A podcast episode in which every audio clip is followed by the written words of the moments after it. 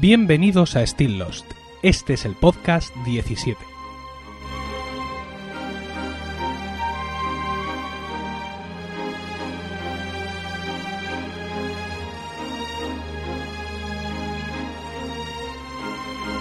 Muy buenas, espero que estéis todos bien en el momento de escuchar este podcast y dispuestos a pasar un rato juntos rememorando nuestra serie favorita.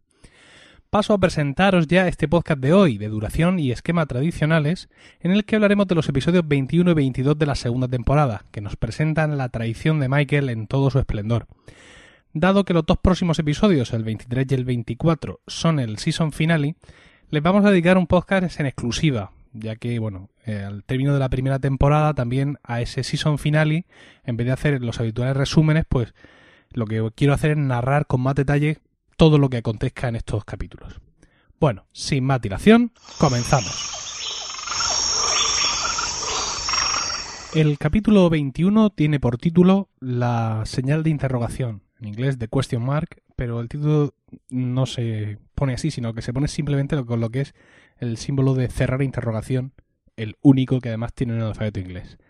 Fue emitido originalmente el 10 de mayo de 2006 y está centrado en el señor Echo.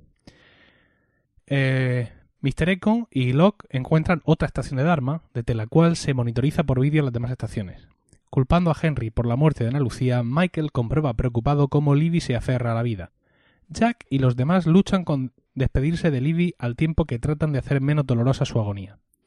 En el flashback, Echo, como sacerdote, investiga un milagro en Australia. Bueno, este es un capítulo donde el componente místico eh, cobra pues, una especial relevancia. No obstante, está centrado en Echo, que es uno de los personajes más espirituales de todo el plantel. Mm, realmente toda la acción que tiene lugar en la isla está conducida por sueños y apariciones, tanto los de Echo como los de John Locke, y finalmente, pues para rematar el asunto, asistimos a una crisis de fe del propio Locke y a una reafirmación de Echo. Esa escena, dentro de la estación La Perla, donde ambos discuten, es uno de los grandes duelos interpretativos de la serie. Por un lado, John Locke, completamente hundido, ya que se siente engañado, evidentemente, y estafado ante la evidencia de que pulsar el botón no es más que un mero experimento psicológico. Por otro lado, Echo, que años después y en el otro extremo del mundo encuentra el cadáver de su hermano y entiende que no puede ser una coincidencia y que estaba destinado a, a ello.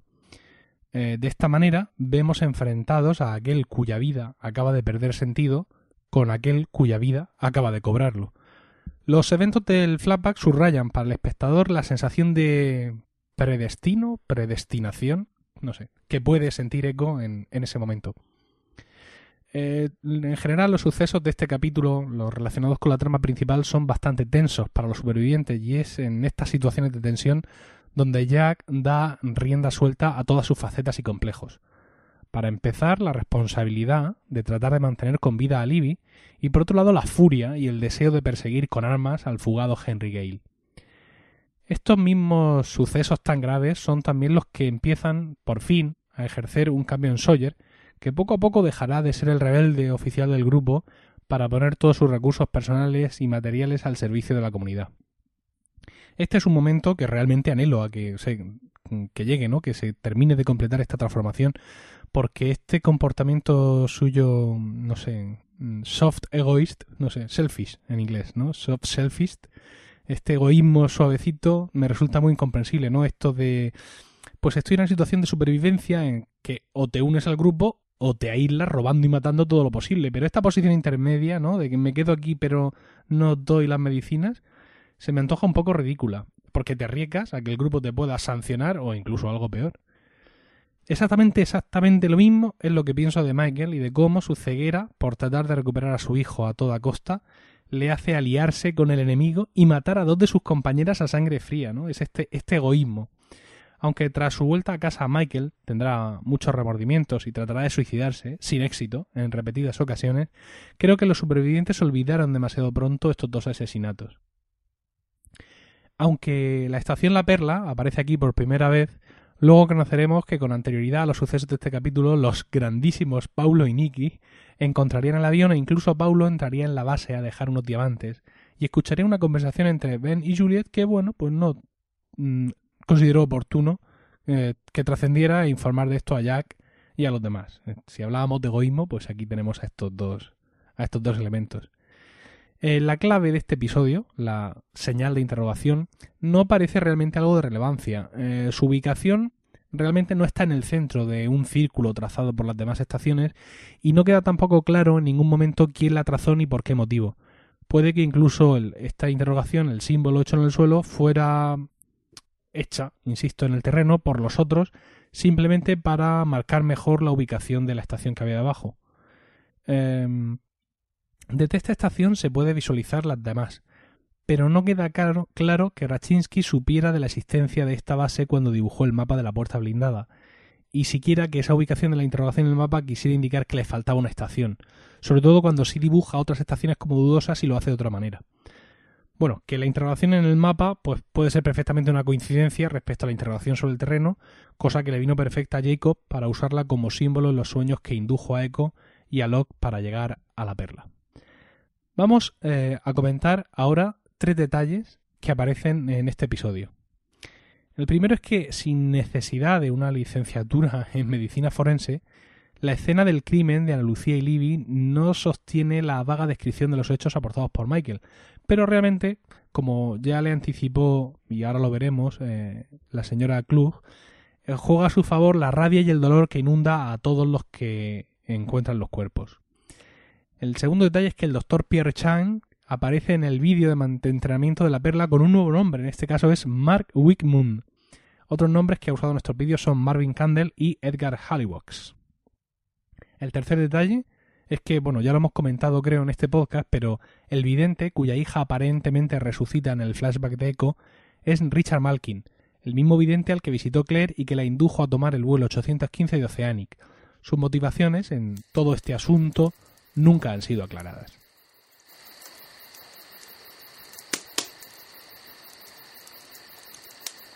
El capítulo 22 se titula Three Minutes, 3 minutos, y fue emitido originalmente el 17 de mayo de 2006 y está centrado en Michael. Como podéis ver, este capítulo se emitió directamente la semana a continuación del, del anterior, sin ningún parón por medio. Michael convence a Jack, Kate, Sawyer y Harley para ayudarle a rescatar a Walt.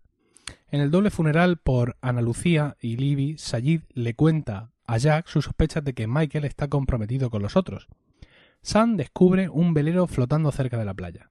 En el flashback vemos la cautividad de Michael con los otros, durante la cual llegó al acuerdo de liberar primero a Henry para más tarde entregar a Jack, Kate, Sawyer y Harley a cambio de Walt.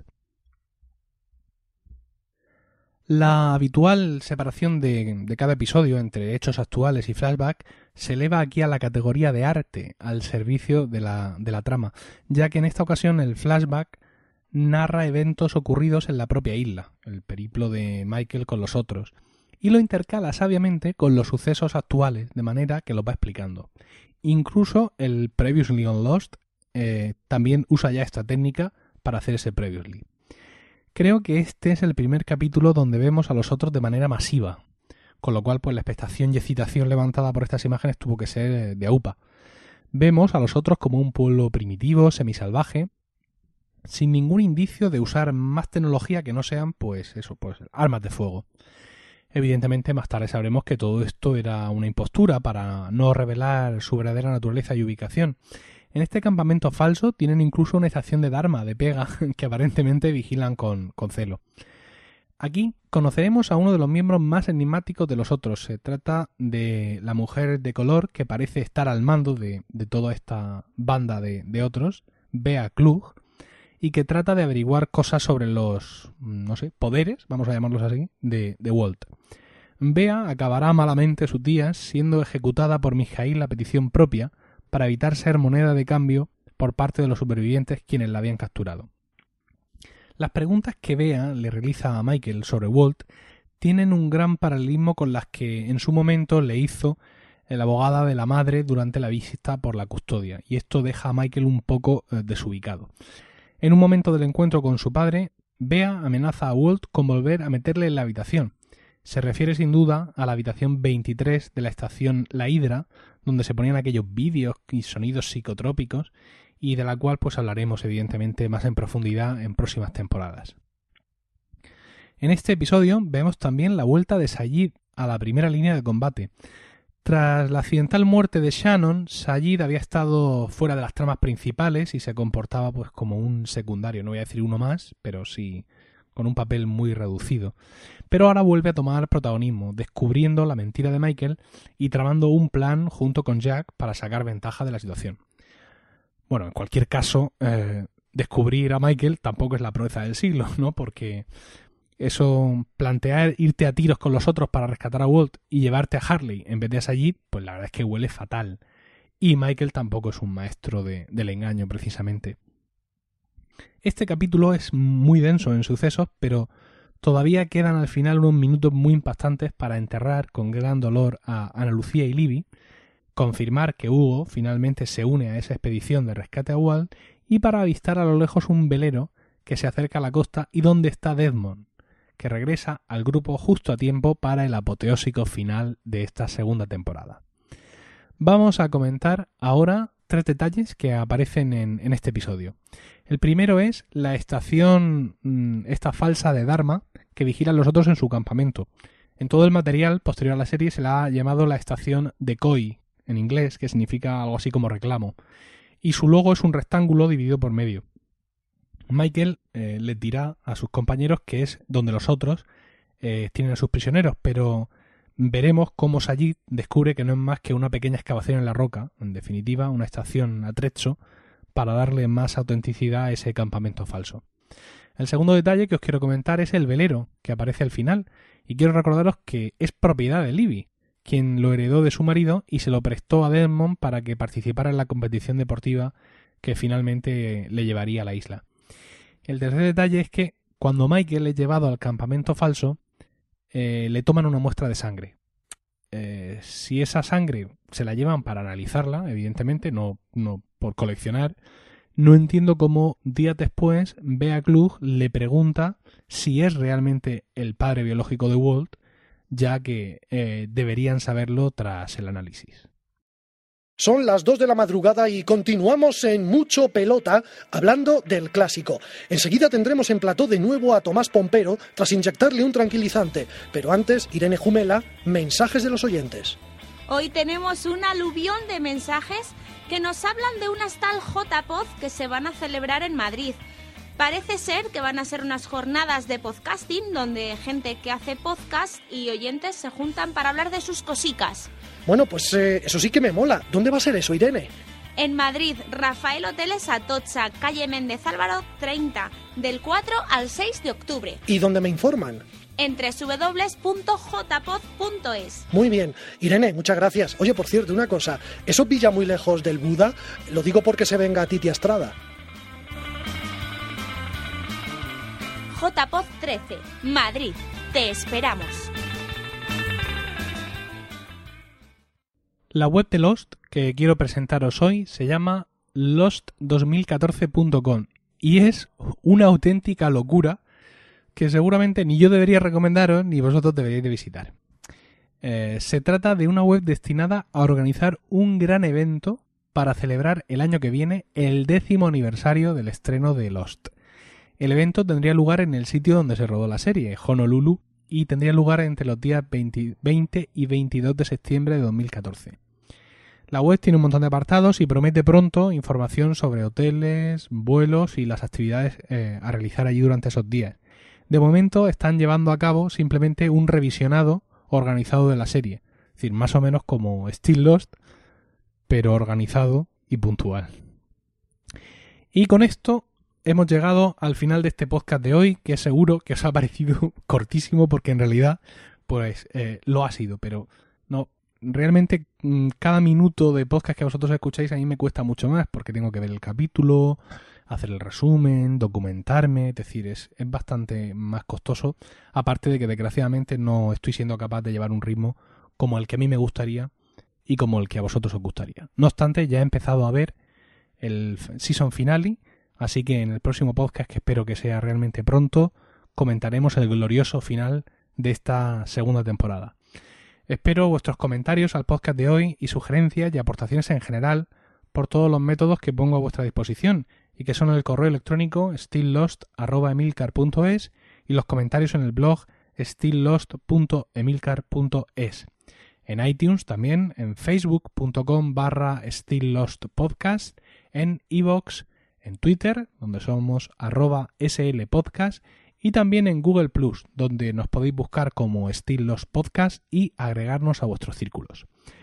Ahora sí, terminamos aquí. En nombre de los de Grutz, Álvaro Hanso y todos los que componen la iniciativa Dharma, gracias, namaste y buena suerte.